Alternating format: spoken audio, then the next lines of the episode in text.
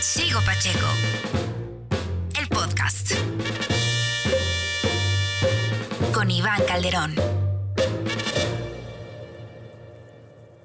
Hola, ¿cómo están? Bienvenidos nuevamente a este podcast de Sigo Pacheco. El día de hoy está conmigo un muy buen amigo. Nos conocemos ya hace, hace unos añitos, eh, aunque él era muy joven. Bueno, sigue siendo muy joven. Es creador de contenidos, artista visual, emprendedor, ayuda a las buenas causas, hace cosas virales. Amigo David, ¿cómo estás? David Hola, muy bien. ¿Y tú? Muñiz. Todo bien, güey. Muchas gracias por invitarme. ¿Cómo te va? Pues aquí estamos. Muy bien. Pues como te platicaba hace ratito fuera del aire, eh, la idea es que nos cuentes cómo es, eh, bueno, para gente que no te conoce, que nos cuentes qué es lo que haces, a qué te dedicas y hace cuánto tiempo que te estás dedicando a eso. Hola, pues soy David Muñiz, tengo 21 años y soy fotógrafo. Actualmente estoy estudiando artes visuales, ya voy en el último año y a la par que estoy estudiando me dedico a la fotografía en un sentido como de viajes en donde se involucran fotos de dron, fotos de paisajes o a veces también hago retratos. ¿Y cómo fue que te empezaste a dedicar a la foto? ¿Siempre quisiste ser fotógrafo o cuando estabas más chavito de que ahora, a qué te querías dedicar? Pues creo que esta pasión a la foto empezó hace como 6 años, ahorita tengo 21. Ok. En ese entonces tenía 15. Entonces fue que agarré mi iPod Touch y me ponía a tomar fotos como... Porque mi abuela es de Michoacán, entonces hay como mucha naturaleza y hay bichos y así. ¿Hay de dónde hacer? Entonces allá como que yo me salía a explorar a ver qué encontraba y pues a eso como que me dedicaba siempre en mis ratos libres como en vacaciones como pues voy a hacer como fotos de bichos o fotos de gotitas del rocío. Entonces Ajá. creo que a través de ese momento fue como fue empezando este esta pasión hacia la fotografía. Pero todavía no la subías a ningún lado. En ese entonces Instagram como que iba agarrando, como Ajá. que todavía era como cuando todo el mundo usaba como que los filtros de Instagram Sí. había como sus marcos feos. Sus marquillas y sus colores Entonces, como justo, como que justo ahí en, pues en Instagram fue como donde yo vi un sentido hacia donde mostrar lo que mis ojos estaban viendo. Y pues qué mejor que Instagram como para compartir un momento capturado hacia la demás gente, pues en manera muy rápida. Entonces, por ahí creo que Instagram fue también lo que me ayudó como a, a saber que la fotografía es mi pasión. Ok, o sea, fuiste experimentando un poco y después de que lo empezaste a subir y que la gente le empezó a gustar, dijiste, ah, cabrón. Sí, así es. Está chingón, ¿no? Sí, en ese entonces Instagram tenía una función de usuarios sugeridos, que lo que hacía Instagram era que hacía como una lista de creadores en Instagram que estaban haciendo cosas interesantes. Entonces, esa lista aparecía a la gente que creaba una cuenta de Instagram que decía, Instagram te recomienda seguir. Como en Twitter, personas". ¿no? Que te dice, Exacto. deberías de seguir a, a AMLO y a. López Dóriga y así. Exacto, entonces ese fue como mi primer acercamiento como a tener un mayor público hacia dónde darle una visibilidad hacia mis fotos. A tus Entonces, cuentas.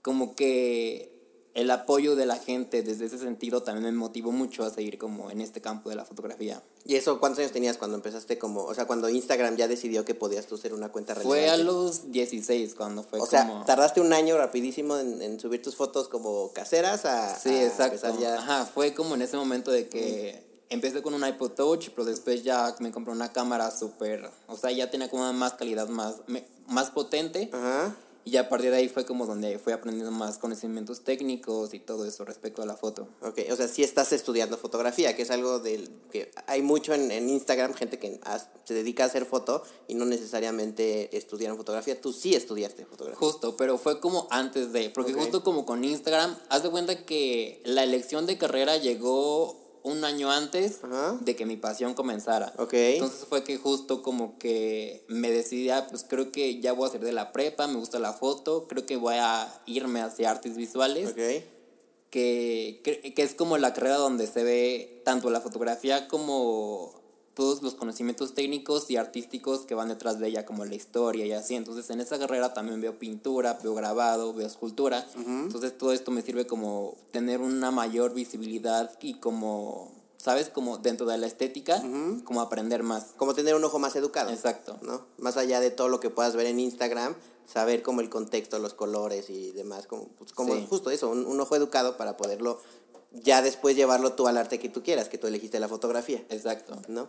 ¿En qué momento fue cuando de pasar a, a- a tomar tus fotos en, en un iPod Touch y luego comprarte una cámara un poco más potente, pero si bien no tan profesional, a que explotaron las redes sociales y empezaste a hacer contenido, porque ahora ya te buscan estados completos para que hagas las fotos de, Sí. su- de sus destinos, este, te buscan marcas, te patrocinan marcas. ¿En qué momento tú crees que haya pasado en el, eh, o qué pasó, o qué hiciste para que, para que fuera el boom? ¿Fue a raíz de la foto de Mexican? Pues eso me ayudó muchísimo, pero fue como fue como un significado muy grande dentro de mi carrera como fotógrafo, porque esa fotografía jamás pensé que fuera a tener eh, pues la viraliza- viralización que tuvo. Porque en sí la fotografía, en un principio la hice para el sismo. Un día se me ocurrió, dije, porque había pasado como una semana después del sismo. Ajá. Le dije a un amigo que se llama Farid, oye, vamos al Cerro de la Estrella, quiero hacer una foto, como para dentro de la descripción de la foto hacerle saber a las personas de qué manera pueden ayudar a los afectados. Ok. O sea, realmente ahí lo fuerte era el mensaje que tenías como en texto, pero necesitas un pretexto visual para poderlo, para poderlo compartir. Exacto, entonces le dije, oye, vamos al Cerro de la Estrella, la vista está súper padre en amanecer, eh, solo ayúdame a conseguir una bandera y la consiguió con su vecina. Entonces pues ya íbamos con la bandera, llegamos y todo nublado, así. Era, era como ese momento del amanecer cuando todavía está azul, nubladísimo, o sea, no se veía nada. Dije, Gris. no, yo, yo veía como mi foto, ¿sabes? Con el sol, con sol, Ajá. contraluz, todo dorado, pero pues no se pudo. Y pues X, hay que hacerlo. Entonces como que esperamos a que se iluminara un poquito más el ambiente.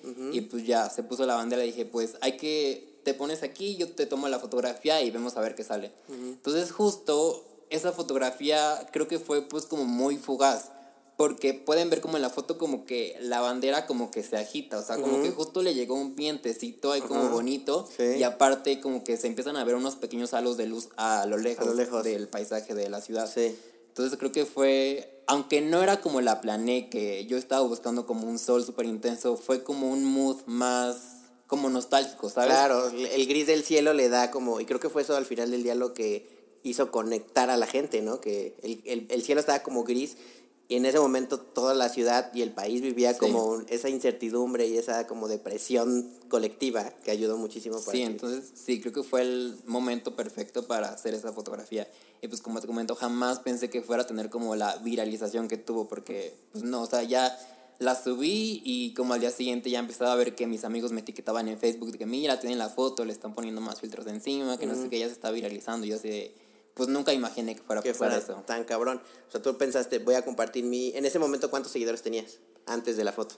Antes de la foto tenía como 60 y... O sea, ya no eras tan chico. No, no, te digo, como por la cuestión de los usuarios sugeridos, esto me ayudó mucho como a impulsar a mi Instagram. Pero pues sí, ya una vez que pasó esto, tanto como por todas las veces compartidas que la gente lo ponía en Facebook y, que ponían, oye, esta foto es de David, David M, etiqueta, lo que no sé qué. Entonces, mucha gente, como que había muchísimo tráfico hacia mi cuenta. ¿Ok? Porque una vez que llegaban a mi cuenta, veían la foto ahí y aparte veían como que había más contenido respecto a México, pues ya se quedaban ahí. Entonces, Sí, claro. eso también me ayudó mucho a crecer. Que es mucho lo que la gente no, no, no ve, ¿no? O sea, es, quiero hacer una cosa viral y luego se meten al demás contenido y es contenido basura. Pues la gente no se va a quedar por Exacto. mucho contenido o tráfico que tengas por un post, ¿no? Sí, y aparte, siento que la viralización siempre es algo que no se sabe si algo va a pasar o no, porque pues al final del día es como algo que no se planeó. Claro. Entonces siento que sí, en cuanto a viralización, no creo que haya una fórmula exacta para decir que se va a hacer, sino siento que todo es como un... Que se tienen que juntar ciertos elementos, ¿no? En donde, donde yo creo que tiene que ser, para que sea un contenido viral eh, positivo, ¿no? Porque pueden ser las inventadas que se hacen Claro. viral en tres horas, pero para que sea ese tipo de contenido que la gente sigue recordando, tiene que ser como con mucha calidad y en una coyuntura en específico, ¿no? O sea, porque esa fotografía a lo mejor es muy buena, pero en algún otro momento no hubiera tenido el impacto, pero lo que hace falta es que conecte con la gente. Exacto. Es como justo, o sea, creo que la gente se tiene que sentir identificado o identificada y eso es lo que va a ser el match hacia como este sentimiento o pensamiento que tenga la gente. Y entonces se, se hizo viral, la compartieron un montón de personalidades, Sí. ¿no? ¿Quién, ¿Quién fue el que dijiste, madres, Me compartió esta foto? que Guillermo del Toro la compartió, Wow. el Chicharito también la compartió, o sea, muchos como, porque estuvo muy chistoso esto, porque la- pues la, o sea, fueron como varias viralizaciones. La primera pues fue cuando el sismo. La segunda fue cuando México contra Alemania en el Mundial. O sea, el año pasado. Ajá. Ok. que México ganó contra Alemania en su primer partido, Ajá. ahí también se viraliza, viralizó un buen. Ok. Y la otra fue cuando Guillermo ganó el Oscar a La forma del agua. Cuando dijo Because I'm Mexican. Ajá, exacto, ahí también ajá. Fue como su tercera vi- viralización respecto a la O fotografía. sea, cuando alguien la agarra de bandera, literal, para alguna causa, ¿no? Ya sea el temblor y que la gente apoye, que fue como la primera viralización. Exacto. Eh, y la gente, mucha gente la conoció. Después cuando el futbolista Chicharito la agarra como de bandera de la selección mexicana, ¿no? Que todos estamos eh, trepados al tren del fútbol.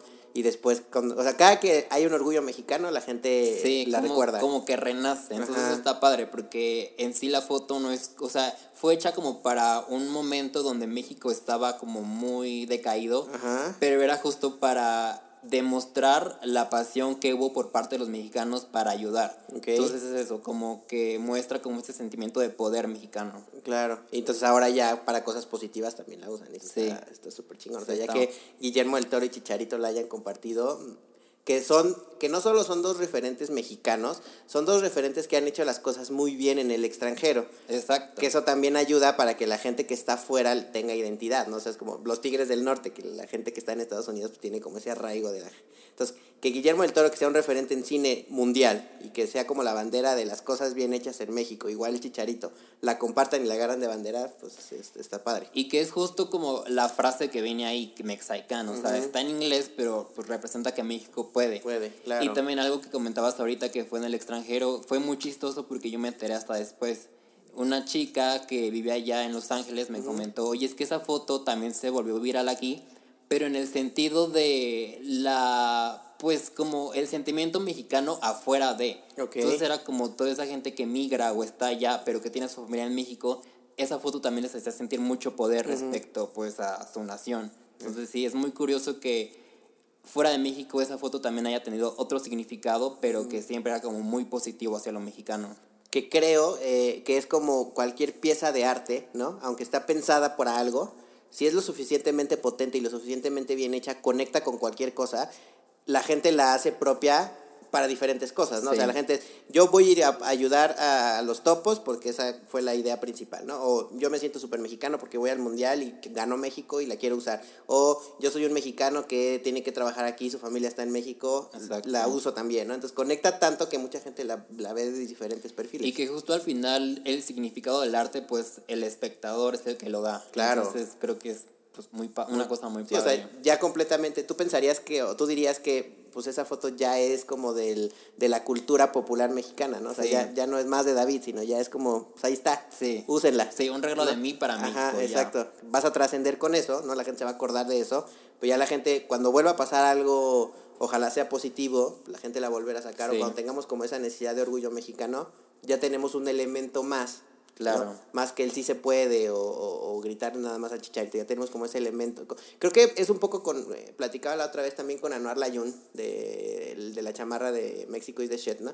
Es un poco así, ¿no? O sea, la gente pues la toma, la propia y ya la puede usar para cualquier cosa. Ya es como, como un, una bandera que puede usar cualquiera en cualquier momento para sentirse mexicano. Sí, ya es como un símbolo mexicano, pues que representa la, la pasión, ¿sabes? Como de mexicanos. Ok, y aprovechando que ya llevamos un rato hablando de esto, eh, bueno, también les quiero contar yo que tuvimos la oportunidad de hacer alguna una chamba con, con la gente de un museo en Corea, ¿te acuerdas? Bueno, un museo en México, pero que los dueños y, y como el corporativo internacional está en Corea. Eh, cuando te invité al museo, que el dueño del museo conocía tu foto Sí.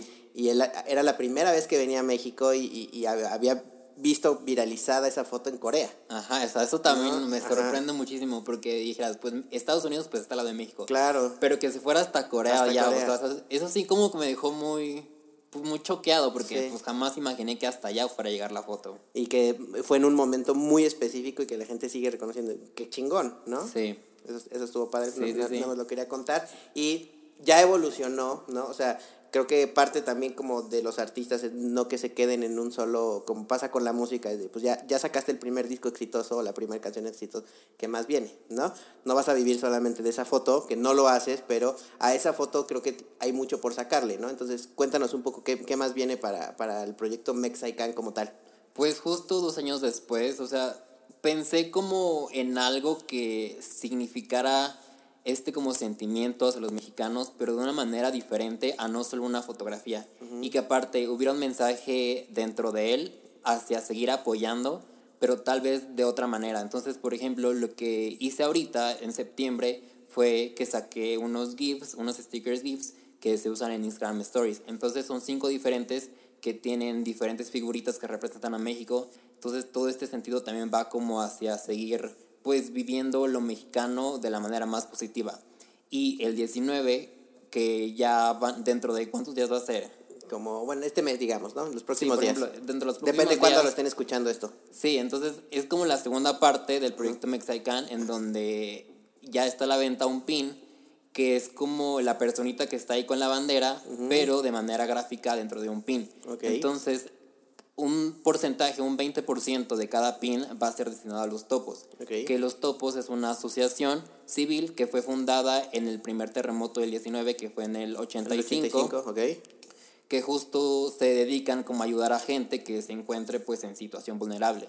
Entonces, este es como hacia donde se quiere enfocar este proyecto, como a seguir ayudando, pero tal vez de una manera más como de capital. Tangible. Tangible hacia pues una fundación que serían los topos. Entonces creo que la mejor manera para pues reconsiderar esto sería como usando la foto Mexican, pero ahora con un símbolo que sería un pin. Un pin. Sí, ya, ya lo tienes de forma física, ¿no? O sea, la foto muy poca gente va a tener la oportunidad de imprimirla o, no puedes hacer más allá, ¿no? Entonces, es como, ahí nació la fotografía, de qué forma evoluciona, y algo que a mí me gustó muchísimo cuando me contaste el proyecto, eh, el, tema de los stickers y de los GIFs, ¿no?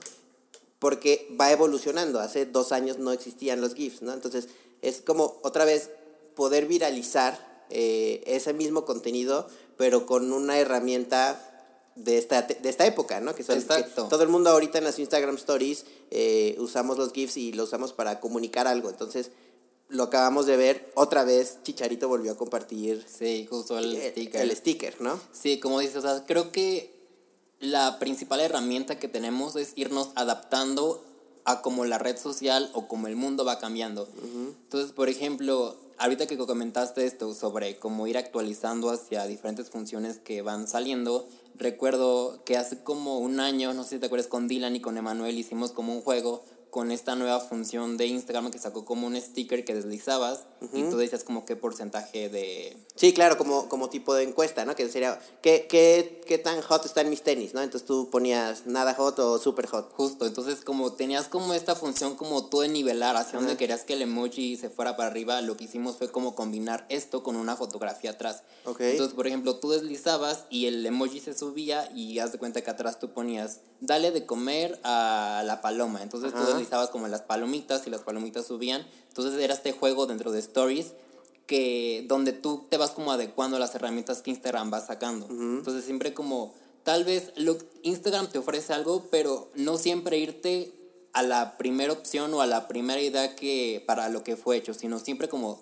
pensar de qué otra manera se puede usar esto y creo que es, esa es una herramienta muy grande dentro de las redes sociales. Sí, como aprovechar las herramientas que ya están ahí, que creo que muy poca gente y, y, ustedes, y ahorita que citabas a, a, Dylan y a Emanuel, hay como una corriente muy grande eh, en México, ¿no? Como, como un grupo, como un crew, ¿no? Como, una, como en, en, en los años 2000 cuando había la avanzada regia de, de las grandes bandas de, de, rock y de punk en Monterrey, ¿no? Que era como un grupo de, ahí son los chidos, ¿no? Ellos son quienes están marcando la pauta de qué se va a tocar y demás creo que ustedes lo están haciendo muy bien como este crew tan unido de generadores de contenido que, juntos han crecido y juntos han explotado lo mayor posible, incluso empujando a las plataformas a modificar cosas, ¿no? Claro. Entonces, de repente, lo que, lo que hiciste también eh, con, con No Abras esta cuenta, eh, que es aprovechar una herramienta o una función de cierta plataforma para generar contenido, generar arte diferente. ¿Qué fue lo que hiciste ahí? Por ejemplo, esta, pues en sí fue una tarea. Ok. La cuenta se llama no-abras-este perfil-bajo. Ok. Es, pues, bueno, eh, hagan de cuenta que fue un juego de siete cuentas que te incitaban a no hacer las cosas. Entonces la primera cuenta pues dice no la abras. Entonces justo es como jugar también con la gente, pero pues porque no la voy a abrir. Claro. Entonces pues ya la gente la abre y dice no leas mi biografía dentro del nombre. Ya la lee, luego dice, no veas mi última foto, entonces dentro de la foto dice, no abras este perfil etiquetado. Entonces así te va siguiendo la cuenta durante siete perfiles. Siete cosas que, no de- que te están pidiendo no hacer. No hacer. Y el 95% de la gente lo hacía. Y justo, te voy a regresar un poquito. Esto fue hecho para una tarea de la escuela donde Ajá. me pidieron hacer alguna pieza, ya fuera digital o física, Ajá. donde el espectador interactuara. Y pues que al final hubiera un mensaje. Entonces, pues se me ocurrió, dije, pues vamos a hacerlo en Instagram, ¿por qué no? ¿Por qué no en vez de hacer como algo físico, lo hacemos de manera digital? En donde pues casi toda esta generación tiene acceso a... Claro. Y pues ya dije, en Instagram no abras este perfil, la hice y al final el mensaje que se le da al espectador es que se dé cuenta de qué manera perdió el tiempo en internet. Claro. Que muchas veces nos pasamos así nada más haciendo para abajo en Facebook, Twitter y si, pues sin llegar a nada. Entonces fue como ese mensaje de te negamos las cosas y seguiste y ve, solo desperdiciaste el tiempo. Ok. Y pues ya hice la tarea así y ya. Es Este, un gran experimento social. hice la tarea, la publiqué pues en el grupo de Facebook del salón, porque así es como se entregan las tareas Ajá. hoy en día. y, y pues dije, pues la publicar en mi Instagram, y pues ya la publiqué en Stories, y pues también como que hubo como mucho, pues mucha respuesta aceptable por las personas, Ajá. y pues ya mucha gente también la estaba compartiendo sus stories y así. Y pues fue algo muy chistoso porque como ahí yo podía como medir exactamente cuántas personas vieron pues cada posteo. El primer, la primer cuenta tuvo de impacto durante las primer, durante la primera semana tuvo dos millo- millo- millones de visitas. Entonces Madres. fue también como pues algo que no esperaba. También se viralizó y es mucho más. ¿Cuántos, cuántos seguidores tienes ahorita en Instagram? Tengo 160 mil. O sea, y tenía dos millones de visitas. O sea, superó completamente a tu público. ¿Estás de acuerdo? O sea, fue un tema que otra vez se viralizó. Sí. Que la gente estaba ahí haciendo, perdiendo el tiempo. Y fue, creo que es un muy buen, es un muy buen ejercicio para darnos cuenta de. Nos la pasamos un montón de tiempo eh, tratando de buscar algo donde nos están diciendo que no va a haber nada. Exacto. Pero, pero ahí estamos. Y sí, ya. ¿Y cómo pasas de poder eh, generar tu contenido, eh, hacer lo que te gusta, eh, disfrutarlo, demostrar que eres bueno, no solo, no solo fue como una, eh, una llamarada de petate, como dicen, o que fue como suerte el que tu foto se haya viralizado, sino llevas tanto tiempo ya generando contenido de calidad, eh, te han dado incluso premios, ¿no? Y tus fotos han estado como en exposiciones y demás. ¿Cómo llevas eso a poderlo ya capitalizar y poder vivir de eso y poder tener ya una carrera de eso?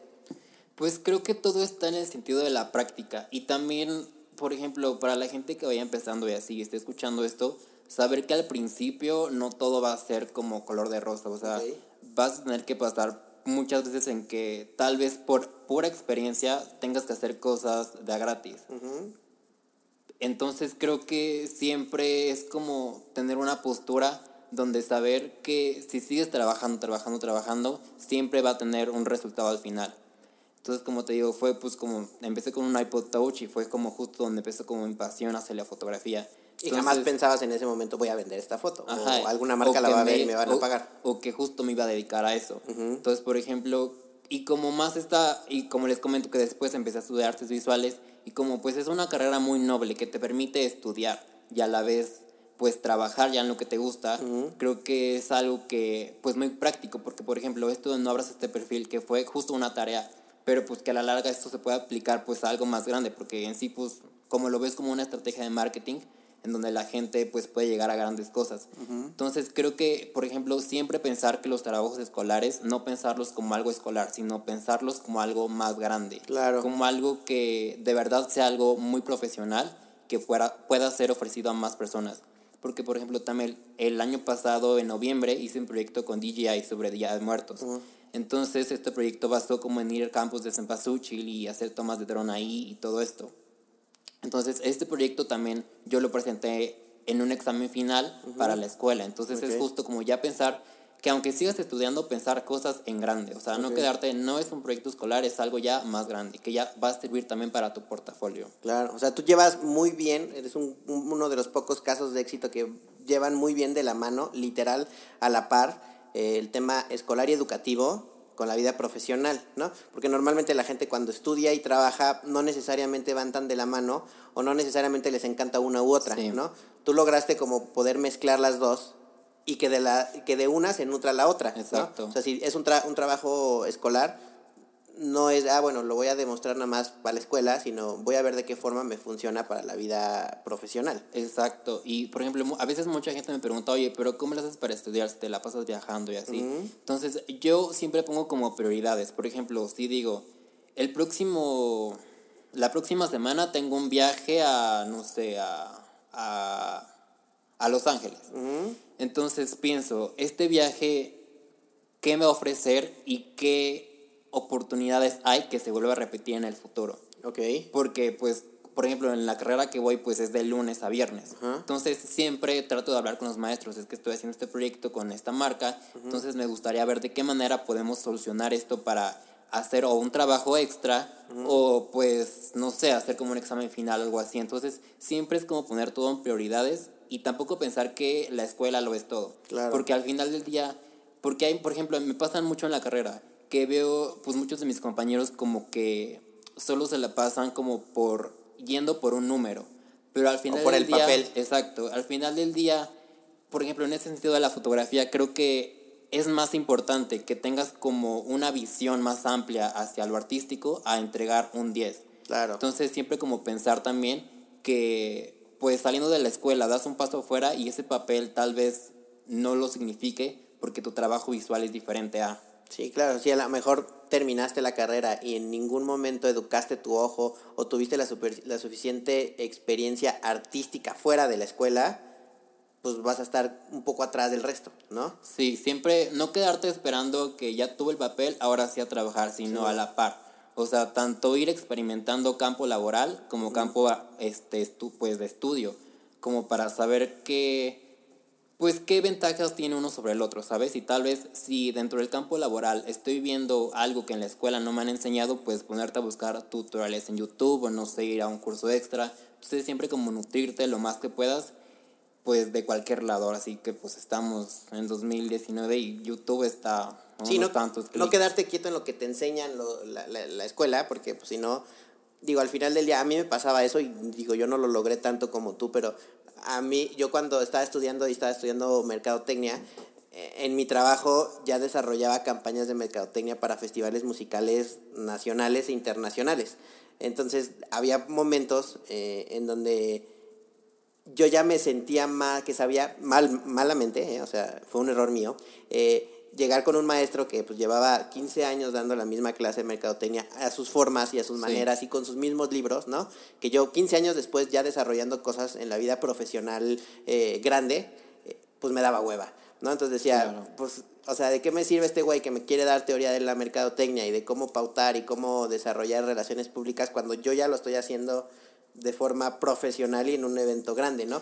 Tienes que combinar porque también se te puede ir de la cabeza y creerte mucho. Exacto. Y valer, pues, y, valer madre. Mal. Está mal porque al final del día la educación y como tú dices, el papel lo tienes que lograr y, si está ahí es por algo, ¿no? Entonces creo que tú lo has logrado llevarlo bien de la mano y complementando una de la otra.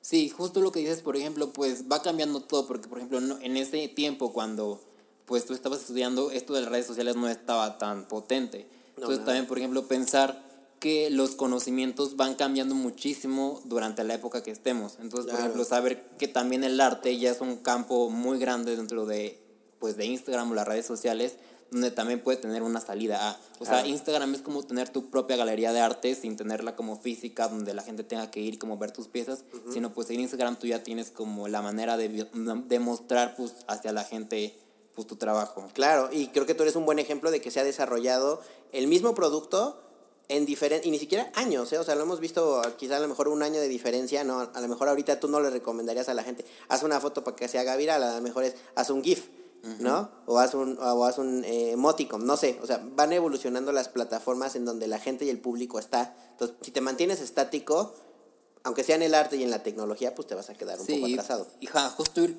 ir cambiando siempre, irte adecuando y ver de qué otra manera le puedes sacar provecho a algo que no fuera hecho para, para como lo principal, ¿sabes? Como esto que te comento de los stickers y esto. Dar, seguirle dando la vuelta. ¿Cómo es, cómo es tu proceso creativo eh, para lograr una campaña o para lograr un, un, concepto? Te lo pregunto porque me, me ha tocado con, trabajar contigo en diferentes estados, ¿no? O con diferentes marcas. Y hay algunos Instagramers que conocemos y demás que todo su trabajo, yo al menos lo veo muy igual, Es decir, no encuentro la diferencia entre la campaña que hemos logrado entre Michoacán y Guadalajara, por ejemplo, ¿no? Y eh, contigo sí, o sea, pareciera que es otro artista, aunque al final del día si lo ves en tu Instagram tiene como una comunión importante, ¿no? Y, es, y sí tiene tu toque, pero creo que cada proyecto, cada chama que haces tiene como una, un proceso creativo distinto. ¿Cómo logras eso eh, y, y cómo, lo, cómo lo llevas a cabo para lograr que, que cada proyecto sea distinto? Pues creo que siempre pienso en el final. Ok. O sea, creo que la manera de planearlo es pensar en el mensaje que quiero dar y ya a partir de ahí irme hacia atrás y ver de qué manera puedo llegar a ese mensaje. Entonces, por ejemplo, lo que he estado empezando a hacer desde diciembre del año pasado fue que pues empecé como a involucrar ahora retratos dentro de mi cuenta. Que pues esto de una manera u otra que aunque sigues viendo fotografía te da una perspectiva diferente en cuanto pues a esta disciplina. Claro. Porque pues no es lo mismo estar como haciendo paisajes a hacer un retrato. Entonces, por ejemplo, lo que fui involucrando fue, estuve, comencé a hacer retratos GIFs 3D, que es como esta cuestión donde tú unes diferentes fotografías que fueron tomadas en diferentes ángulos, entonces creas como esta visión 3D. Estas fotografías se- hacen con una cámara análoga que tiene diferentes lentes. Entonces, Como, como funcionan ahora las cámaras 360, ¿no? Que es el, el, el mismo momento captado de diferentes ángulos. Entonces justo con esto me di cuenta que yo puedo encontrar una nueva perspectiva, tanto de ofrecerle a los seguidores que tengo como una nueva visión dentro de lo que veo, tanto como a diferentes campañas. Entonces, por ejemplo, ahorita recientemente se hizo una campaña con Hot Nuts que involucraba hacer como fotos dentro de una casa que hicieron. Entonces, creo que la mejor manera como para darle a entender a la gente que pueda visitar esta, esta casa y hacer fotos es a través de esos retratos 3D. Ok. Que ya no es como el puro retrato estético, ¿sabes? Sino como que ya involucra un proceso más atrás que crea dentro del espectador una visión diferente a solo ver una foto, pues ahora sí que en segunda dimensión. Y una foto fija. Exacto, entonces creo que siempre es como considerar hacia la campaña que sea o hacia el proyecto, ver como de qué manera se puede desarrollar y, que, y con qué instrumentos lo puedes llevar a cabo, porque puede ser que, o sea, se use más con dron, o puede ser como esta cámara 3D, o pueden ser fotos macro, no sé, creo que todo siempre, como te comento, lo veo como me voy al final y ya me voy como haciendo hacia atrás para ver de qué manera puedo llegar a ese mensaje. O sea, te marcas un objetivo, ¿no? Eh, lo tienes bien Ajá, claro. justo. Y a partir de eso empiezas a desarrollar cómo vas a llegar ahí y con qué herramientas, ¿no? Sí. Porque ahorita que decías lo del dron y lo de, lo de las fotos tridimensionales, eh, creo que he visto yo al menos que eres de las personas que siempre va un paso adelante. Cuando, cuando yo te conocía, eh, que fue hace, que tenías 19 años, creo, ¿no? Hace como, como 3, 4 años. eh, traías tú el dron, ¿no? Un, un, un, dron eh, cuando empezaba eh, a hacerse como, como comercial el tema de los drones. Y te conocí, hicimos la campaña y luego do- dos o tres meses después ya había un montón de cuentas de drones, ¿no? Y eran un poco, que es lo que, es lo que a mí no me gusta, ¿no? Que es como, pues ya conozco la cuenta de David, Sí. veo la de alguien más y es una copia de lo tuyo, ¿no? Y entonces como que tú en ese momento te diste cuenta de eso y no continuaste. Si bien sigues haciendo fotos de drones, pero ya le buscas otra forma, ¿no? Eh, sigues buscando las herramientas para, para innovar y que tu cuenta vaya evolucionando, ¿no? Sí, por ejemplo, creo que esto mismo pasó mucho con esta foto mexicana. O sea, creo que estuvo muy cool como que se resaltara esto como de la bandera y todo esto. Pero justo como que yo lo que busqué a través tanto del pin como de los stickers fue como encontrar otra manera, otra salida para dar ese mensaje de pues positivo mexicano, pero ya no como dentro de una fotografía con una bandera, ¿sabes? Sino como algo más donde la gente puede interactuar. Entonces, pues con buscar un, un hashtag dentro de los dentro de la búsqueda de stickers en stories ya puedes encontrar esto. Entonces te comentaba hace ratito que estuvo muy curioso porque por ejemplo el sticker del monito con la bandera jamás pensé que fuera como para hacerse pensado como en perspectiva. Entonces que nunca lo vi visualizado así, entonces lo que me comentaba es que veías que mucha gente como que lo agrandaba o lo hacía chiquito para encuadrarlo, que está arriba de un edificio, que está abajo de un árbol. Entonces Arriba de un perro, padre. nos mandaron Ajá. gente a- arriba de un perro. Sí, que estaba arriba de un perro. Entonces eso está muy padre porque ya ahí el mismo usuario está interactuando con la función. Ya no es que tú se la das tal cual y no puede hacer nada, sino que ya le estás proporcionando algo, proporciona- proporcionando algo en donde ya el espectador pueda interactuar de una manera diferente. Claro, y ya lo hace propio, ¿no? Que creo que es, creo que cualquier generador de contenido es, es lo que busca, ¿no? O sea, que su, que su, que su producto sea tan conocido, ¿no? Que la gente ya busque interactuar con él y hacerlo parte, ¿no? O sea, porque el proceso como lo veo es, ok, Mexican se hizo muy famosa, la compartió Chicharito y, y Guillermo del Toro, entonces después qué, ¿no? Entonces, ahorita estamos en el proceso que, después qué, pues pon tú en la foto que tomaste tú ayer en París, ¿estás de acuerdo? Exacto. O en tu perro, o en tu pambazo. Entonces, ya la gente, y creo que el, timing también en el que lo has venido haciendo, pues está, está muy bien pensado, ¿no? Tocó que fuera 15 de septiembre y aparte fuera eh, eh, el, aniversario, Del, del temblor, ¿no? Pero la gente está más mexicana que nunca, entonces es como de, ah, pues subo la foto de mi pambazo y pongo el monito ahí y lo juego con él. Entonces ya se vuelve un tema más didáctico y pues obviamente eso le da más, más, viralización cuando la gente ya puede hacer algo más. Porque tú bien pudiste haber dicho, recordemos esta foto que se hizo viral y a lo mejor se vuelve a hacer viral. Pero ya se vuelve a quedar ahí, entonces ya está evolucionando. Sí, ya es como pues otra salida. Porque, por ejemplo, cuando ganó Roma, o sea, la volví a subir pero como en blanco y negro y con las letras de Mexican en color amarillo. Entonces fue como encontrar una nueva visión de la fotografía pero respecto al momento que se está viviendo. A la coyuntura. Exacto. ¿No? Está bien padre. ¿Y, y estás buscando ahorita eh, poder hacer algo más, aparte de las donaciones con, con, los topos y demás? ¿O más bien quieres separarte un poquito ya del proyecto de Mexican y empujarle a otros? ¿O, o, en qué estás ahora? Me platicabas que te vas a Los Ángeles, ¿no? Sí, pues, por ejemplo, respecto a Mexican, creo que no sé cuál será su futuro, porque como te digo, siempre ha sido todo como que muy espontáneo y pues ahora sí que sin saber cuál vaya a ser como el final de este proyecto. Entonces creo que ahorita con esto de los pines vamos a ver como hacia dónde se pues desembarca esto, pero estoy muy feliz porque justo es como pues lo que te comento, como ya tenerlo de manera física y qué manera que un porcentaje sea destinado a los topos. Claro. Y en cuanto a esto de Los Ángeles, voy a ir porque Snapchat va a sacar unos lentes que se llaman Spectacles. Ya los han sacado. Esta va a, ser, va a ser su tercera versión. Sí, como en el momento fuerte Snapchat hace que un año, un año y medio más o menos, ya, ya, estaba, ¿no? Que tienen unas bolitas ahí como... Ajá, que puedes tomar tus fotos con tus lentes de sol, entonces ya no tienes que estar viendo como a través de un celular. Ajá. Entonces ya es como vivir el momento a través del cristal de tus lentes, sin una pantalla. Entonces lo que van a hacer justo con estos nuevos lentes, que es la versión 3, van a tener una, dos cámaras en los exteriores. Okay. Entonces con estas dos cámaras tú puedes hacer fotos 3D, como lo que justo te comentaba de la cámara análoga, pero ya de manera digital. Digital, ok. Entonces yo mi contenido de fotos 3D lo subo a Instagram y a Giphy. Y en Giphy fue donde me comentaban las chicas de Snapchat que fue donde me encontraron. Que a través de ahí fue que vieron mis GIFs 3D y les latió la idea y que justo ya como que sabían de qué manera trabajar conmigo, porque ya venía como yo ya desarrollando esos 3D. O sea, se encontraron con madres, ya hay alguien que lo está haciendo y de forma análoga, ¿no? Sí, pues ya hace un mes vinieron de Los Ángeles acá para hacer fotos aquí como de lanzamiento. Que ahorita unas ya están arriba. ¿Están públicas? Y otras ya después las van a ir sacando cuando los lentes salgan a la venta. Ok. Y ahorita lo que vamos a hacer allá va a ser como una especie de taller en donde se van a enseñar como a diferentes creadores cómo es que funcionan los lentes. Y vamos a hacer para Día de Muertos otro proyecto en donde vamos a hacer fotos de Catrinas, pero con esos lentes 3D. Entonces es justo ya como seguir representando a México afuera de. Claro. Como pues justo esto ya con Snapchat que ya se van a enfocar más como esos lentes, no como tanto hacia la aplicación, pero como que el sentimiento de mexicanidad sigue ahí, ¿sabes? Como a través de la costumbre de Día de Muertos. Sí, es que el mercado mexicano es impresionante.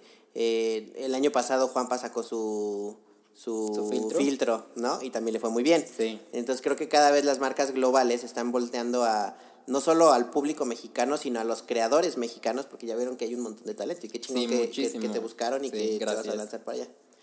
aprovechando eso, ¿cuál pensarías, o, o, si tuvieras que elegir un par de campañas o un par de marcas que dices, güey, soy, muy feliz? O sea, a mí me tocó, por ejemplo, lo, lo, lo platicaba con Daniel Clyde, eh, que, que, la manejo. Eh, que, lograr que ella sea imagen de Puma, para mí que soy un adicto de los tenis, está cabrón, ya sabes. Eh, o que me busque Coca-Cola y que me diga, güey, quiero que me hagas tú mi campaña de influencers, también está cabrón.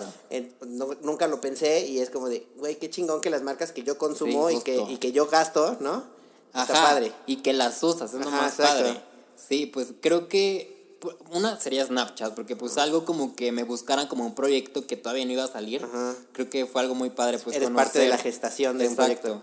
Otro creo que sería Huawei, porque con ellos he trabajado dos diferentes teléfonos. Su último, el Huawei P30 Pro, que fue a hacer fotografías antes de que el celular saliera. Entonces fuimos a las mariposas Monarca como para probar tanto sus funciones de macro y zoom. Entonces pues fue una experiencia muy padre también, porque era como tener en mis manos pues un algo que todavía no salía al público. ¿Sabes? Era una emoción muy padre. Sí, claro. Creo que... Y está padre que, perdón que te interrumpa, que, que te busque la gente, ¿no? O sea, no solo es, ah, ok, quiero que, que, tú que tienes un montón de seguidores, ¿no? Como la mayoría de los influencers, y que tú transmitas mi producto que ya está hecho, ¿no? Otra vez lo que decíamos, el producto que ya está hecho, esta agua quiero que tú, seguidores, se enteren porque tú la usas o porque la compras. No, o sea, creo que tú rebasaste ya al ser, y lo platicábamos la otra vez en un avión que no solo eres un generador de contenido, sino eres un artista, ¿no? Entonces creo que tienes ya como muy claro el hacia dónde te vas a, a, a desenvolver, ¿no? podrías ya brincar en, en, los medios no digitales, ¿estás de acuerdo? Entonces que te busquen las marcas como para que este artista pruebe lo que yo voy a sacar para la masa, ¿no? Entonces tú prueba mi lente antes que nadie y si tú puedes sacar unas fotos mega cabronas, eso significa que, Iván en su viaje va a poderlo sacar, no igual, pero va a estar chido, ¿no? Y justo, o sea, véanse cómo las redes sociales funcionan, o sea, estas personas llegaron a mí a través de lo que yo subí a Instagram. Entonces, la manera en que el poder que tienen las redes sociales, que tengas tu propia galería ahí es muy importante. Porque claro. A través de ahí es como la gente, las marcas, todo llega hacia ti.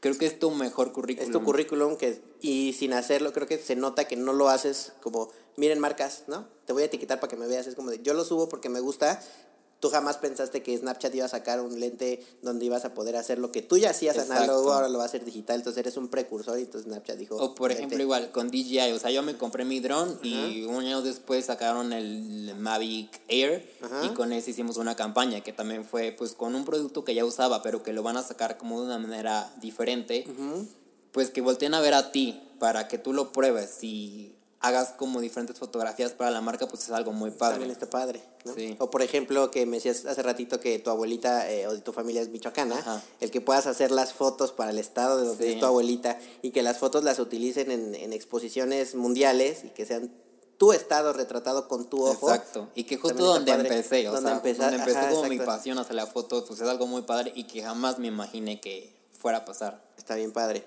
¿Qué quieres hacer después? Migrar a otras plataformas? ¿Has, evaluado a lo mejor TikTok o alguna de esas plataformas que yo ya no entiendo nada, pero que, yo tampoco que, eventualmente tendremos que estar ahí, ¿no? Pues sí, creo que siempre es irte adaptando a, pues, a lo que el público pida. O sea, creo que es irte adaptando hacia la plataforma que veas donde tu trabajo puede ser mejor visto. O sea, creo que esa es como la primordial como concepto que tienes que tener en mente. Como siempre, saber que tienes que ir cambiando y no estancarte en lo mismo. Ok. ¿Cómo logras que tu perfil no sea un catálogo de marcas o un, un catálogo de destinos, sino que la gente entre y no se dé cuenta que les estás vendiendo algo? Pues creo que es adecuarlo a, porque por ejemplo, por, si una marca me llega con la idea de, oye, queremos que le saques fotos a esta botella de agua porque nuestra campaña es sobre esto, siempre trato de hacer como una contrapropuesta, de explicarle, oye, es que yo no subo esto a mi cuenta y si lo hago, pues no va a tener ningún chiste porque en sí la campaña no va a funcionar, porque no es lo que mi público está acostumbrado a. Entonces creo que puede hacer como de una manera más orgánica, en donde tal vez se puedan hacer como unas fotos creativas del agua, no como la simple botella, ¿sabes? O también considerar muy bien hacia qué campañas irte. Por ejemplo, esto que hemos hecho de los viajes, tanto con Campeche, con Michoacán, con, Jalisco. Jalisco es algo, a Canadá te fuiste también, sí, justo. Es algo muy implícito, porque en sí como mi cuenta es como de viajes y fotografía, ya está ahí, ¿sabes?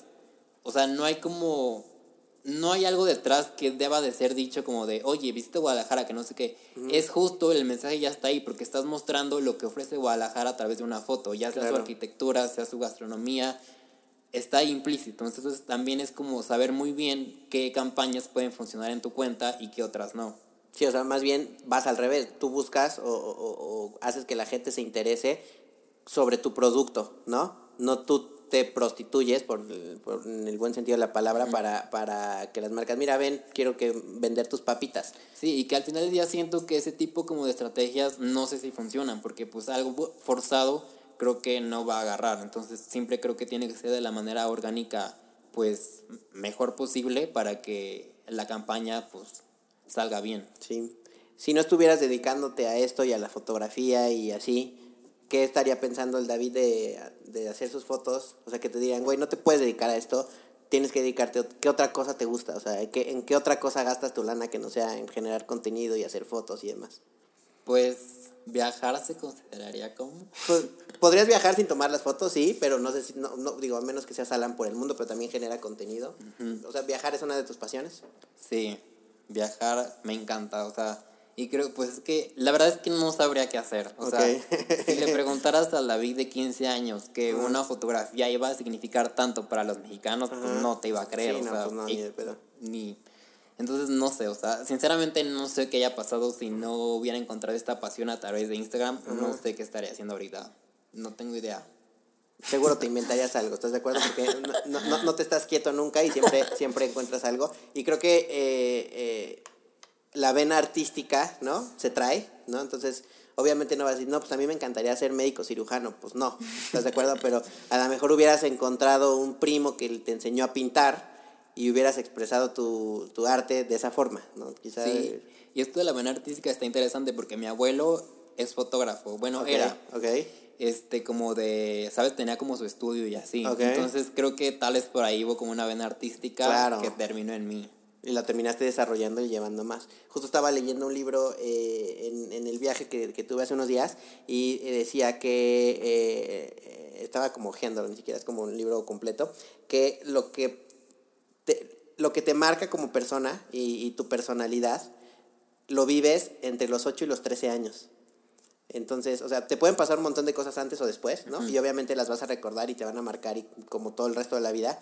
Pero si hay algo o negativo o positivo o carencias o algo que haya marcado en ese rango de tiempo entre los 8 y los 13, que es como tu maduración de ser un niño a ser un adolescente que ya vas eh, eh, logrando como tu, tu madurez y hacia dónde quieres y tus gustos y demás, ahí se determina ahora lo que te vas a dedicar o los traumas que vas a tener y demás. Entonces, seguramente en ese rango de edad tú veías a tu abuelo eh, tomando fotos o veías el campo y decías, esto se tiene que compartir. Sí, no sé, ¿no? creo que ajá, justo como esto del campo, porque lo que te cuento de mi abuelo fotógrafo es como el, por parte de mi papá. Okay. Y de parte de mi mamá, pues mi abuelo se dedica al campo y a todo esto. que son los de Michoacán. Exacto, los de Michoacán. Como que ver toda esta naturaleza, ¿sabes? Como todos estos paisajes fue creo que algo que también influyó mucho en mí como para decir es que esto debe de ser compartido, ¿sabes? debe de ser conocido por más personas. O también lo que te comentaba cuando fuimos a Michoacán al lago de Camécuaro, que te decía, no, es que este lago es increíble, he venido aquí desde niño, entonces creo que puede ser que todo está como, pues esta vena, como parte de mi mamá, como hacia Michoacán, como conocer todos estos como paisajes increíbles, fue algo que, y como dices ahorita, como de esto de lava, ¿cómo? De, de los ocho. De, los, los, ocho y los trece, que es como tu... Que creo que eso influyó muchísimo. Ajá. Está, está bien padre, porque creo que al final, o sea, ahora que ya eh, eh, platicamos como todo lo que has hecho, de dónde vienes y demás, eh, creo que nada es coincidencia y como yo lo resumiría y no sé, dirías tú que eres como alguien que está apasionado por su país y que está buscando la forma de que le vaya bien y de compartirlo, ¿no? O sea, porque si te metes a, tu, a, tu, a tus perfiles, ¿no? A cualquiera de tus perfiles, ya sean en, en Facebook, en Instagram y así, eh, es un México increíble. ¿Estás de acuerdo? O sea, si yo tuviera, eh, es más, no si yo tuviera, eh, ahora que estuve de viaje, una, amiga, una amiga de una persona con las que iba vivía en España. Entonces, el, el perfil que le quieres presumir a México eh, es una muy buena ventana el tuyo, ya sabes, es como, mira, ¿quieres ver qué chingón está Michoacán, no? Date aquí. ¿Quieres ver qué chingón está el Monumento a la Revolución? Date aquí, ya sabes. Entonces, yo dirías que eres como una apasionada de México y que encontraste la forma de poder vivir de eso a través de tu arte. Sí, pues sí. Y pues qué mejor como lo dices tú, como mostrar pues tu país, creo que es algo muy positivo porque también influye muchísimo como en siempre estar pensando como cosas positivas hacia México, porque a veces puede ser que nos metamos a ver en Facebook o en Twitter así y veamos como cosas feas. Pero creo que México no es nada más eso. O sea, México tiene muchísimas cosas atrás que son muy bellas y que merecen ser compartidas. Entonces, qué mejor pues que sea como a través de redes sociales. Sí, que, que tú ya te has convertido como en un vocero, y Alan también, ¿no? Por ejemplo, como un vocero de las buenas cosas que pasan en México, Sí. que al final del día, eh, pues las marcas y los destinos están buscando, y lo sé como de muy buena, de muy buena, por, por lo que me dedico, eh, la gente está consumiendo todo el contenido ahorita en redes sociales, ¿no? Claro. Y si lo ven de forma orgánica, pues te dan más ganas de ir a cualquiera de los destinos que tú vas por una foto increíble, más allá de si ves una pauta en una revista de ven a los cabos, está precioso. Ya- Exacto. Ya, lo notas más forzadón, entonces, pues, si lo ves con ese arraigo y si aparte lo englobas, y creo que corriste con la suerte eh, o, o con, o con el estar en el momento adecuado y que se te haya ocurrido al hacer el Mexican, porque eso pueden como, es la forma de englobar tu carrera de si es como un apasionado de México y de esa forma, ese es como tu tesorito hasta Exacto, ahora. ¿no? sí. Y esto que dices como de redes sociales, como yo lo que hago cuando quiero visitar un nuevo lugar, siempre me meto a Instagram, al location y me meto a ver cómo es el lugar. O sea, ya no me voy como a Google o así, ¿sabes? Siempre voy como a Instagram y ahí es como donde yo veo de qué manera este lugar ofrece fotografías cuando ya esté ahí. Entonces creo ¿Qué que... tan fotografiable es el lugar? Exacto, ya es como de que me voy a Instagram de ir como a Google o así, me voy a ir directo a Instagram. Que creo que- voy viendo. Creo que es un, eh, ahora, no lo había yo notado así, pero en, en- en- ahora en el viaje que me aventé, es, la gente sí viaja con base en qué tan padres van a estar sus fotos en su viaje. Sí, eso es, eso es algo muy interesante. Eso está, o sea, no está mal, ¿no? Digo, habrá un momento en el que pues, digas, ya no compartas todo, ¿no? O sea, yo no compartí absolutamente todo, borré algunas cosas que sí, obviamente con tenis y demás, pero hay gente que toma su decisión con base en, güey, eso no está tan fotografiable, no me voy a ver bien ahí, mejor no voy.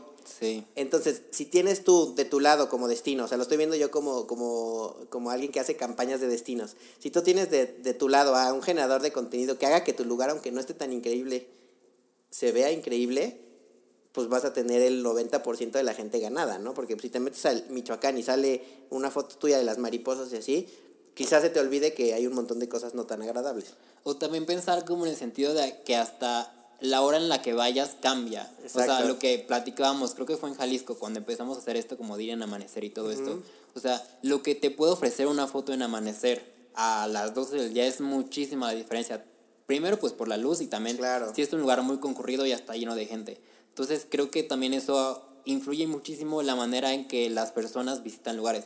Porque me han llegado mensajes de, oye, fui a tal lugar y pero me tuve que parar muy temprano porque como lo he visto en tus fotos pasan todo en amanecer y pues es un mood totalmente diferente a que sea a las 12 del día. Entonces, sí, claro. eso también es muy interesante porque también influye muchísimo en el horario en que pues la gente va a tomar sus fotos. Capaz que haces que ahora el horario sea a las 6 de la mañana y vas a llenar los lugares a las 6 de la mañana. Nos pasó con, con Guadalajara que tomaste tú una foto eh, del arco de la calzada de Guadalajara, eh, increíble al, al amanecer, ¿no? Donde se ve impresionante, se aparece Champs-Élysées en Francia. Y cuando la vio la clienta dijo, no mames que es en Guadalajara, en, en mi vida he visto así, o sea, ¿cómo hicieron para que no pasara un solo coche y para que O, la o, luz por diera ahí? ejemplo, la de los guachimontones, que también te compartí que se hizo medio viral ahí. Ajá. Que pues fue como una perspectiva diferente con dron a una fotografía terrestre, pues cambia muchísimo también cómo es que la gente ve los lugares. Los lugares, sí, es como de, la secretaria es como de, ah, sí está chingón por arriba. ¿no? Sí. Eh, pues ya para casi terminar, eh, ¿qué eh, consumes tú en internet?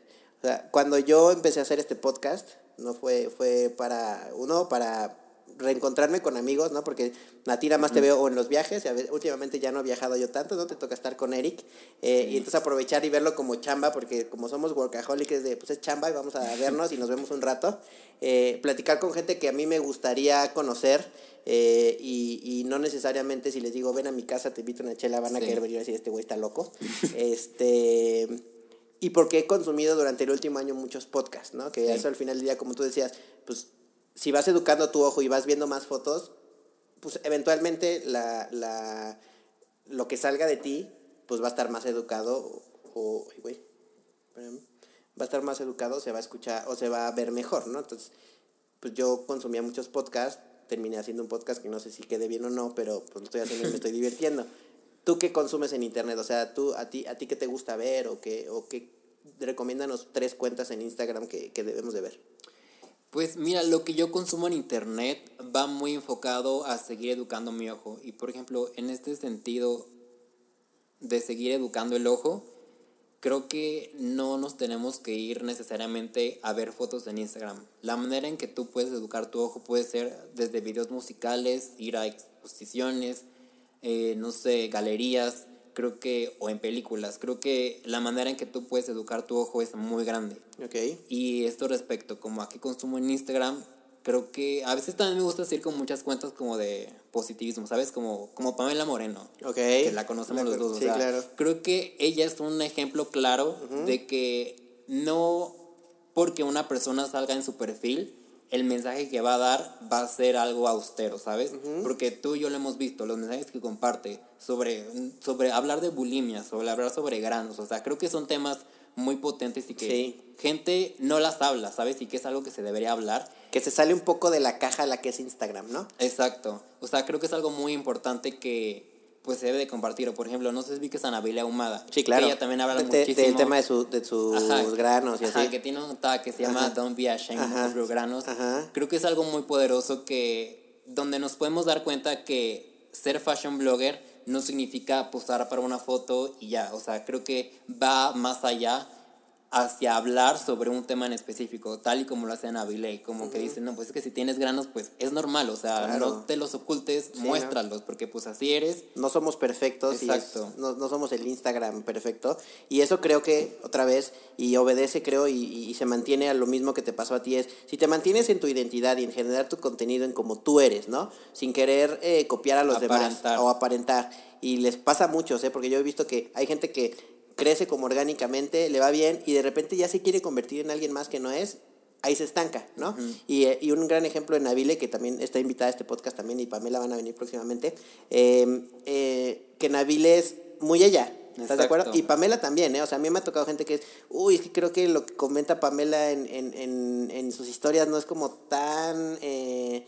sweet, ¿no? O sea, Ajá. no está en Instagram, porque en Instagram es mira mi comida, mira mi, mira mi bebé, mira mi viaje, ¿no? Exacto. Y ella sale diciendo, un güey me acosó y que chinga su Ajá. madre. ¿Estás de acuerdo? Es como de, uff, puede como también de ahí medio trastocar, pero sigue siendo ella y tienen unas campañas increíbles. También Nabile tiene este campaña con American Eagle de, de como cuerpos, eh, no sé, no sé cómo sea la forma correcta de, de decirlo, pero pues un poco más grandes que, que las modelos que Claro. estamos acostumbrados y ella lo hace de muy buena forma y eso motiva a que la gente diga, güey, así soy yo y se chingan. ¿Estás de acuerdo? Sí, por ejemplo, ayer vi que subió una story que decía, porque ayer fue este 15, Ok. que decía, oye, subió un, D- un DM a sus stories que decía, oye, es que yo te veo a ti en tu casa sin hacer nada el 15, entonces eso me dio a mí más confort de saber que pues no estoy como saliendo como veo que todos mis amigos están. Claro. Entonces eso también como que da hacia la gente un mensaje muy positivo de saber, es que soy un ser humano tal como tú y hago lo mismo que tú, no, Claro. no porque tenga una K en mi perfil tenga que ser otro tipo de persona, ¿sabes? O sea, eso es muy importante. Y Sí, si me quedo en, a no salir, ¿no? No, no es nada más cumplir las reglas y hacer lo que la gente hace. Me voy a deprimir si yo no salí como todos los Instagramers que sigo. Pues no, güey, la gente también se queda dormida en su casa Exacto. y no hace nada. El 95% de la gente que está en Instagram y que le va bien en Instagram no lo hace, nada más sube las cosas chidas. Pero si lo quieres compartir también eso de, güey, hoy estoy en mi casa y me salió un grano. Exacto, mira, aquí está. Sí, no tengo pedo, ¿no? Entonces Sí. dirías que eh, Nabile, es, eh, Nabile es, es arroba Nabile Ahumada, ¿no? La, su, su cuenta. Sí, creo que sí. Y Nabila Ahumada. Nabile Ahumada. Y en Instagram, síganla. Y Pamela Moreno también es arroba Pamela Moreno. Eh, estamos muy orgullosos de Pamela Moreno porque es la imagen de Nike. Está Sí. en todas las tiendas. Le está, yendo, le está yendo muy bien. Está muy cabrona. Y también es como un, un- una bandera de que la gente tuvo ahí un tema me contó con había sido como la imagen de una película donde no tenía como estaba como gordita y así Mm, sí. y pues ya no más, ¿estás de acuerdo? Entonces motivan a la gente y así es otro tipo de contenido, ¿no? Quizá no tan artístico, pero sí motivacional que, que vale la pena seguir. ¿Quién más? Am, pues de fotografía, creo que pues, a Dylan. Dylan Ok, Saucedo. sí. Dylan Guimego Saucedo, pues es un amigo que conocí justo en Instagram. Y que pues fue justo que esta amistad comenzó a partir de ahí. Pues que ya es una amistad que se ha desarrollado a nivel de tanto compartir gustos hacia fotografía como irlos aprendiendo. O sea, creo Ok. que es un amigo con el que he aprendido mucho, tanto en el campo laboral como en el campo técnico de fotografía, que pues es un gran amigo. Han, han crecido juntos, ¿no? Sí. Eh, justo lo, lo que te decía, eh, Dylan también lo invité, va, va a venir. Este, creo que nos conocimos en el mismo viaje los tres, ¿no? en, en, en un viaje a Puerto Vallarta este, que han crecido juntos y han sido como este crew ¿eh? De, de, amigos Instagramers haciendo cosas chidas, ¿no? Que han crecido juntos, aprendido juntos y ahí siguen y a, y a, todos les va bien. Y eso a mí me da mucho gusto porque es como de, vivimos y, y, nos desenvolvemos en un medio en el que son súper envidiosos y de repente ven que a alguien le va bien y o le tiran caca o, o dicen que, que son bots o no sé, ¿no? O le tiran campañas y demás. Y creo que ustedes lo han hecho bastante bien, cada quien en su mundo y cada quien pero también la gente los ubica como, como un crew, Ajá. ¿no? Sí, porque luego me dice, es que mira, estoy viajando no sé dónde, pero ¿dónde está David? Ajá, exacto, sí, ajá. O sea, la gente nos ubica como por ir viajando juntos. Juntos, sí. Y pues está muy padre esto, porque como dices, creo que todo tiene que tener un sentido como de apoyo, porque pues tirándole mierda a otra persona, pues no vas a llegar a ninguna parte. Entonces, creo que siempre es saber que lo que tú vas a dar es lo que vas a recibir, o sea, la regla de oro. Entonces creo que eso es algo muy importante dentro de este campo y pues dentro de todos. Dylan Saucedo, síganlo. Ajá, Dylan guion bajo Saucedo. O, es, es sin bajo. No, es sin guion bajo. Es Dylan, ¿no? Es Dylan. Dylan, Dylan Saucedo. Saucedo, sin guion bajo. Sí, sin guion bajo, perdón. Dylan Saucedo. También toma fotos muy padres. Eh, me debe un dron. Me perdí un dron en Michoacán. Eh, pero es muy buen amigo. Este. Y ya. Eh, en YouTube consumes algo, escuchas algo, ¿qué música escuchas aparte de Ariana Grande? Beyoncé. pues de Beyoncé, la neta, es una gran inspiración también, porque su referencia visual es muy poderosa. sí, claro. Su este video de Lemonade, su álbum visual es algo muy padre y que inspira, ¿sabes? Porque ya no es solo hacer música, sino llevarlo a un nivel más. Concepto completo. Y visual. O sea, eso también me inspira mucho como en el campo de decir, no solo vas a hacer algo, vas a hacer más cosas para que tenga un mayor impulso, ¿sabes? Y está tan potente que le cerraron el Museo de Louvre para hacer su Exacto. Yo estuve en el museo y dije, madre, o sea, ¿cómo, lo, cómo lograron cerrárselo y que ande ahí bailando? Es una gran inspiración, la verdad. O sea, en YouTube lo que veo, pues casi siempre lo que veo son tutoriales en YouTube. Ok, como para aprender más cosas. Ajá, como, o que si tal vez no sé hacer algo como de no sé, cómo, cómo hacer tu página web, siempre es como que me voy a YouTube y ahí es como voy aprendiendo a... Ok. Igual en YouTube me meto como a ver cuentas de viaje como Alan por el mundo, donde pues veo como qué lugares recomienda ir o como información como del destino, ¿sabes? Como de qué cuánta propina dejar, que qué moneda usan, como que todo eso es información que se puede encontrar en YouTube. Es cultura, cultura popular de los viajes, ¿no? Exacto. Para, para saber qué, qué, qué, tienes que hacer. ¿Cómo, ¿Cómo te ven tus papás que, que tan chavillo tienes como, como tantos casos de éxito que las marcas buscan, o sea, porque me ha tocado acá platicar en este podcast con gente eh, ya más grande que les ha ido muy bien, pero pues ya son grandes, o sea, a los 22 años estaban empezando o, o, de becarios o iban y se formaban a una estación de radio, así, ¿no? Que creo que la época en la que vivimos ahora tienes que empezar mucho antes y no te come el mundo. Eh, ¿Cómo ven tus papás que tú hayas logrado tanto dedicándote a lo que te gusta? Pues me apoyan muchísimo. Al principio sí fue, pues como era algo nuevo y como soy el mayor, como, este güey, qué chingado. Ajá, como decían, es que me invitaron a un viaje a, no sé, a Campeche. Pero ¿con quién vas a ir? A ver, pásanos el itinerario. y hasta el día de hoy me lo siguen pidiendo, es algo muy chistoso, pero como que me piden el itinerario como para ver dónde voy a estar. y, y, me decían, no, es que mándanos un contacto por si te pasa algo, que no sé qué. Pero pues era como justo, ¿sabes? Como de que, es que eras un pequeño hijo claro, ya estaba saliendo al mundo. Entonces fue algo, o sea, y hasta de hoy es un gran apoyo por parte de ellos. O sea, por ejemplo, mi mamá cuando llega a ver la foto en Facebook y ve la de Mexican y ve que no tiene créditos, va y les pone, sí, claro. esta foto es de me da los créditos que nos quedan. Entonces, sí, he recibido muchísimo apoyo por parte de ellos y la verdad lo aprecio demasiado. Están súper contentos, ¿no? Sí. Justo estaba escuchando un podcast de, de un amigo que se llama Roberto Martínez de Monterrey eh, y estaba entrevistando a, a, a un personaje eh, artístico también y decía que para el, el, el, medio en el que nos desenvolvemos, eh, artístico, eh, del entretenimiento y demás, es mucho más fácil para la gente que tiene el apoyo de casa, ¿no? A lo mejor no ser rico, pero si no tienes por qué preocuparte, porque si tú hubieras tenido que preocuparte de trabajar, si no trabajabas no comías, a lo mejor hubieras terminado trabajando en un McDonald's, ¿estás de acuerdo? Pero como tuviste el apoyo de tus papás de, está bien, a quién sabe qué chingados va a vivir, pero déjenlo tomar sus fotos, te ayuda mucho a que no tengas la otra preocupación que tiene un montón de, de, porcentaje de la población en México, que es de si no como, si no trabajo, no como. ¿Estás de acuerdo? Entonces, tengo que estudiar y trabajar de lo que sea para ganarme 200 pesos al día para poder ir y, y, y subsistir. Pero qué bueno que tú tuviste el apoyo para pues, decir, güey, más que nada sentirte agradecido y pues saber que las cosas que tienes es por algo. O sea, siempre o sea, sabes, como tener ese senti- sentimiento de todo agradecerlo y nunca decir que nada está mal. Porque, por ejemplo, tal vez puede ser que ahorita estés pasando por algo, pero en un futuro ese, esa cosa mala puedes enfocar en algo bueno. O sea, creo que siempre es como ser muy positivo ante todo y siempre tener como la mente muy abierta. De acuerdo. Eh, ¿Qué te gustaría hacer que no hayas hecho? Ahorita que decías de videos musicales, cine y así, ¿te gustaría como a lo mejor eh, de repente hacer la fotografía para algún video musical o así? O, o- La verdad es que me gustaría saber cómo funciona todo eso, porque pues nunca he tenido como un acercamiento, ¿sabes? Entonces, creo que, y como va de la mano con la fotografía, pues que en sí, pues es como ese sentido de, creo que es algo que sí me gustaría como comenzar a aprender y saber cómo es como todo ese proceso, porque sé que es muy diferente a pues, hacer fotografía de la que yo hago. O sea, creo que es algo que me gustaría aprender en un futuro. Pero si tienes el ojo, créeme que lo vas a lograr. Nosotros que en la agencia hemos, hemos podido hacer algunos videos musicales, de repente me, me, me encuentro con algunos directores de foto y es como de neta. ¿Estás de acuerdo? Entonces, si, si traes la vena artística, nada más es que veas, como no lo has hecho, es que te metas a un set y que veas cómo es como de. Sí, es algo que me gustaría aprender y pues también conocer, porque pues es una experiencia totalmente diferente. Sí, está padre. Pues vas, güey. Invítame uno. Sí, Ah, vamos. O hacer, o hacer pláticas. También creo que estaría padre, eh, no sé si lo hayas pensado ya, pero hacer una plática como de tu historia estaría, estaría chingón. Sí, está- sí, me gustaría compartirla como ¿No? para saber que pues no es difícil, o sea, con que tú tengas la pasión vas a lograr cosas grandes.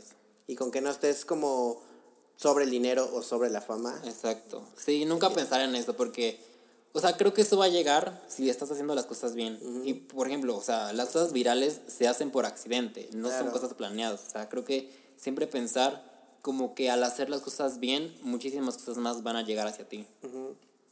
¿Te gustaría en algún momento hacer una cuenta mainstream, así como esas que ganan premios como Elliot y, lo- y los este, Millennial Awards y así? O sea, como un poco, porque creo que, que- creo que ustedes, o sea, Dylan, Emanuel, eh, todos los creadores de contenido de fotografía, como que están en la línea entre lo bien hecho de Instagram y no están tan metidos como en, como en el tema mainstream de los youtubers, ya sabes. ¿Te gustaría o más bien te gustaría brincar hacia el otro lado de lo que platicábamos la otra vez de hacer exposiciones de fotos, imprimir tus fotografías, ir a galerías? Eh, ¿Cuál de los dos mundos te llama más? Pues es que no sé, o sea, por ejemplo, siento que este mundo como del youtuber, no sé si es algo que me gustaría a mí, o si es que lo llego a hacer, creo que sería a mi modo, ¿sabes? Claro. No como en el sentido de nada más estar mostrando mi cara o así, creo que me gustaría dar un mensaje más allá de...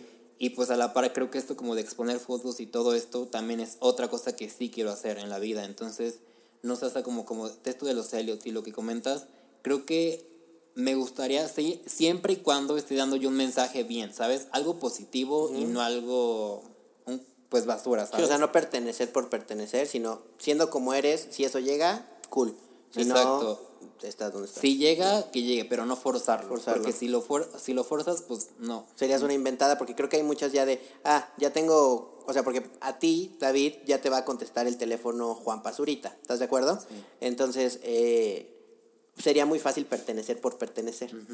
Pero pues Sí. si no es lo que estás buscando, está chingón decirte, güey, así soy yo y si eso llega después, que creo que también eso, eh, lo dije un poco por eso, porque creo que a todos estos premios y a todas estas marcas les hace falta también un poco voltear como al, al- al lado artístico de, de las redes, ¿no? No, no más quedarse con los views y con Claro, los cuerpos en el perfectos. número. Ajá, exacto.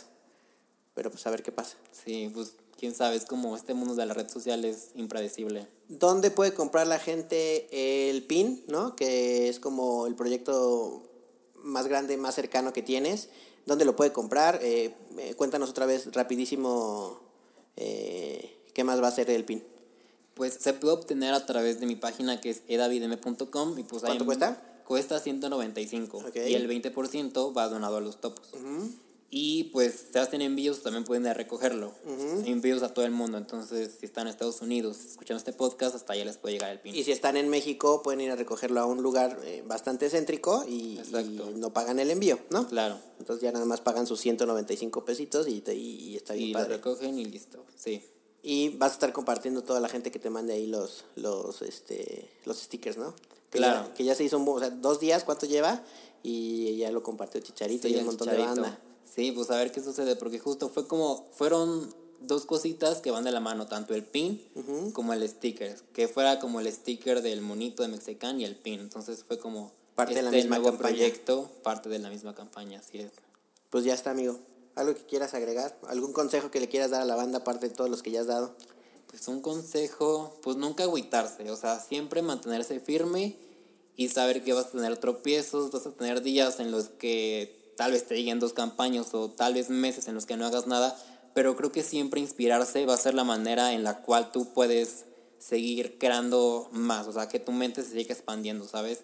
Creo que eso es lo que recomiendo, siempre estarse nutriendo de fotos, de videos musicales, de ver películas, nunca quedarse quieto, ¿sabes? O sea, siempre estar como activo. Salir de la zona de confort. Exacto. Ya está, amigo. Pues tú, vaya que lo cumples, ¿no? No te estás quieto. Cuando ya te está yendo bien en Instagram, te inventas un GIF y luego un pin y luego ayudar a la gente y luego irte a Los Ángeles. Suerte en, tu, en tu viaje a Los Ángeles. Gracias. Nos traes algo. Sí. Pues ya está. Ahí nos vemos. Bye. Chao. Ya se acabó esta madre y sigo Pacheco. El podcast. Con Iván Calderón.